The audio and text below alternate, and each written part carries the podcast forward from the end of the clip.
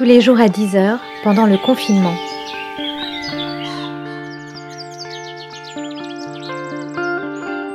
Journal de la peste par Aurélie Ruby.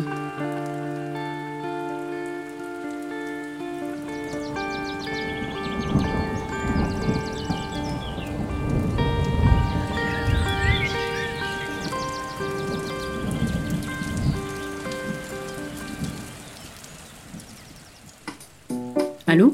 Yazan? Ouais, c'est moi. Bah, ouais, je me disais que je pourrais t'accompagner, ça te dit? Tu me réponds Bah oui, avec plaisir. D'ailleurs, faut que tu me dises pour qui voter. ok, très bien. D'autant plus que j'ai été radiée des listes depuis mon déménagement, j'ai loupé la date d'inscription. C'est un peu un acte manqué de ma part, je crois. Mais t'accompagner pour ton premier vote intersidéral sur cette planète en feu, ça, ça me parle.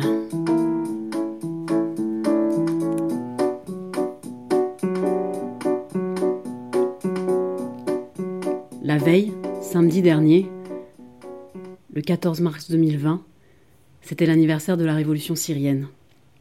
C'était il y a neuf ans maintenant. Le début de tout, je ne sais pas.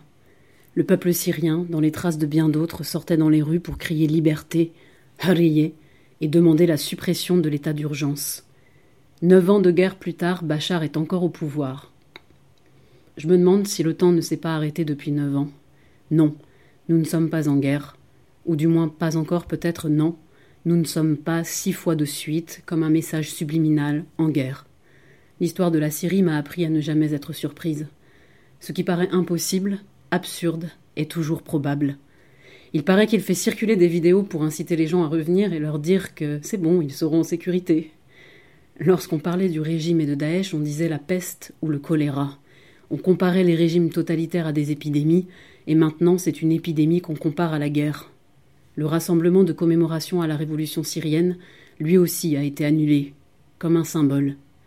Mais dans le flot, le flux et le souffle de l'exil qui nous prend tous, dimanche dernier, il y a longtemps, semble-t-il déjà, tu as voté pour la première fois, comme un symbole. Je t'ai rejoint à Choisy-le-Roi. Puisque l'incohérence nous entourait, j'ai décidé de vivre cet instant.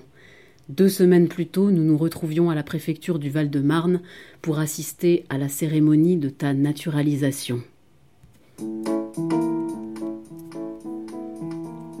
Je marche. J'entre dans le bâtiment. J'aperçois la loi. Elle est là, derrière son bureau. Je suis pile à l'heure, presque en retard. Ta famille est présente. Tasha Rafna, ta maman, je la connais. On ne peut pas beaucoup parler, mais j'engloutis ces plats assez aisément. J'ai mis le kéfier que tu m'as offert, celui avec des paillettes. Mais toi, tu es passé du kéfier au costume trois pièces. Cinq ans ont passé depuis ton arrivée, en 2014. Cinq ans d'apprentissage du français, de démarches administratives, de rencontres, de travail universitaire, puis en alternance, OFPRA, OFI, préfecture, et racontez-moi votre histoire. Est-ce que vous dites la vérité? Étiez-vous persécuté dans votre pays? Cour nationale du droit d'asile, obtention de la carte de réfugié 10 ans par la Convention de Genève, avec l'inscription né à Damas, en Palestine. Tiens. Titre de voyage. Voyage Erasmus. Le jour où tu as représenté la France dans un workshop européen, ça nous a beaucoup fait rire, mais je crois que je n'avais pas conscience à quel point tu préparais extrêmement bien ton dossier de demande de naturalisation, ton CV de bon réfugié intégré. Et tout cela jusqu'à la première demande de naturalisation, le refus, encore le refus, puis le boulot à la banque, cette époque où tu t'amusais à harceler les banques, tu te souviens, pour qu'elles ajoutent la Palestine à la liste des pays. Cette époque où tu refusais d'ouvrir un compte quand ils te proposaient Israël. Cette époque où la société même dans laquelle tu travaillais refusait de t'ouvrir un compte comme à toute autre personne de nationalité syrienne. Toi, Syrien palestinien, tu étais un sacré symptôme de l'infirmité du système. On a ri. Jaune, mais qu'est-ce qu'on a ri? Et enfin le papier. Jaune lui aussi, celui que tu avais dans la main ce jour-là, le Graal. Yazan, tu as eu cette énergie. Tu as 27 ans maintenant, et le papier jaune est le diplôme de ta nouvelle vie, la fin de l'exil. L'exil t'allait bien, étrangement il t'a rendu libre. Mais disons que ça sera plus pratique. Ta première nationalité, puisque les Palestiniens sont partout des réfugiés à vie. Tu n'as jamais eu la nationalité syrienne, bien que tu sois né dans ce pays. La carte d'identité française sera le laissez-passer qui te permettra peut-être d'aller en Palestine pour la première fois. Vous venez d'acquérir la nationalité française, la meilleure nationalité du monde. Parmi les noms des pays d'origine des nouveaux compatriotes sonne celui de la Palestine. Et ils ont bien dit Palestine, et non territoire palestinien. Mon kéfier à paillettes étincelle et clignote. Dehors, par la baie vitrée de la grande salle à l'architecture moderne, le soleil reflète des branches d'un arbre sur le mur. Tes racines te suivent. L'homme arbre est là, derrière la vitre de la salle de chirurgie patriarcale qui dessert les diplômes. Il vient de loin, porte ses racines sur sa tête. Il marche encore, il marchera toujours, invité de l'hiver. Tes racines te regardent derrière la vitre quand ton nom, que tu as décidé de garder intact, est prononcé. Tu marches vers le préfet Bachir, modèle d'une intégration réussie. Il te tend le cadeau, une pochette avec des papiers, encore des papiers, et quand tu passes le long de la véranda, les racines de l'exil se confondent au costume de la nouvelle patrie. Maintenant tu as le droit de chanter la Marseillaise et de te battre pour la France. Une phrase résonne. I wish I was a tree. I wish I was a tree. Ça y est, tu es français. Nous marchons d'un bon pas vers le bureau de vote. Il est vide. Je me dis que tu seras certainement la personne la plus heureuse d'aller voter aujourd'hui le Français le plus heureux d'aller insérer aujourd'hui ton petit bulletin de vote dans une urne contaminée. Face aux instructions, tu te laves les mains avant d'entrer dans la salle. Je te suis et je fais des photos. C'est une façon de documenter, mais surtout un jeu entre nous.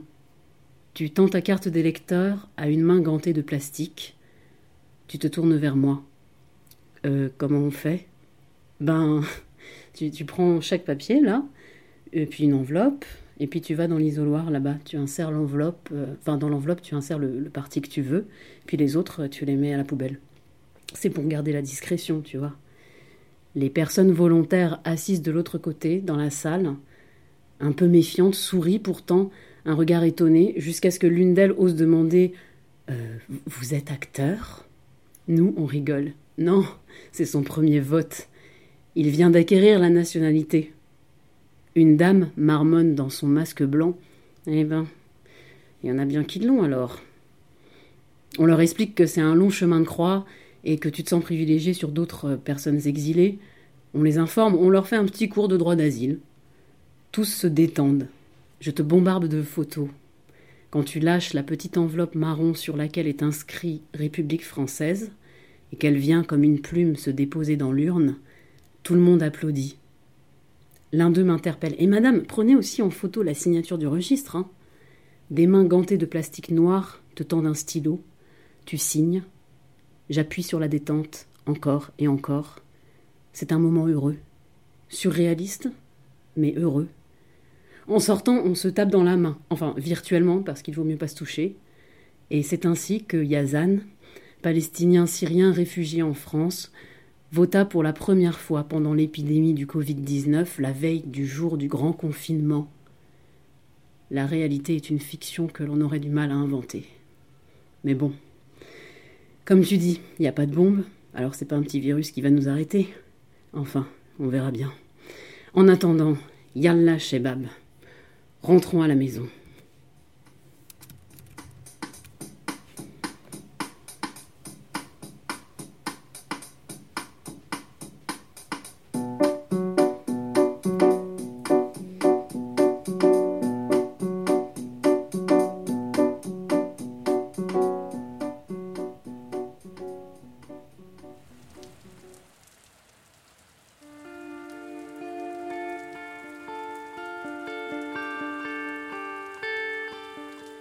Journal de la peste par Aurélie Ruby.